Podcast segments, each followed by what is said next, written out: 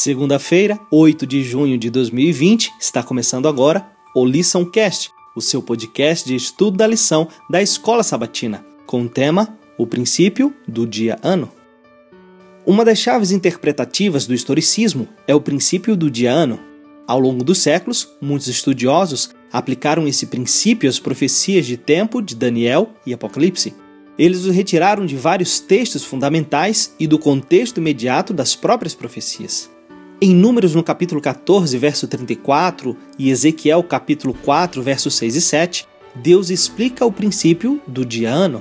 Nesses textos, vemos muito claramente a ideia do princípio do dia ano, mas como justificamos o uso desse princípio com algumas profecias de tempo, como Daniel 7, 25 e 8, 14, ou Apocalipse capítulo 11, verso 2 e 3, capítulo 12, verso 6, capítulo 13, verso 5? Três outros elementos apoiam o princípio do Diano nessas profecias de Daniel e Apocalipse. O primeiro, o uso de símbolos. O segundo, longos períodos de tempo.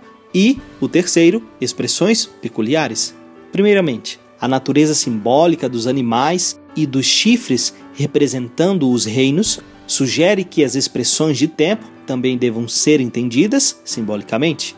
Os animais e chifres não devem ser considerados de maneira literal. Eles simbolizam outra coisa. Portanto, visto que o restante da profecia é simbólica, não literal, por que deveríamos considerar literais as profecias de tempo? Evidentemente, não devemos.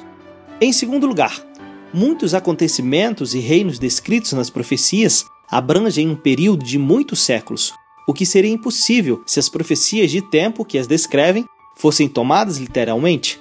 Em segundo lugar, muitos acontecimentos e reinos descritos nas profecias abrangem um período de muitos séculos, o que seria impossível se as profecias de tempo que as descrevem fossem tomadas literalmente. Aplicando o princípio do dia-ano, o tempo se ajusta aos eventos de maneira precisa, o que seria impossível se as profecias de tempo fossem consideradas literalmente.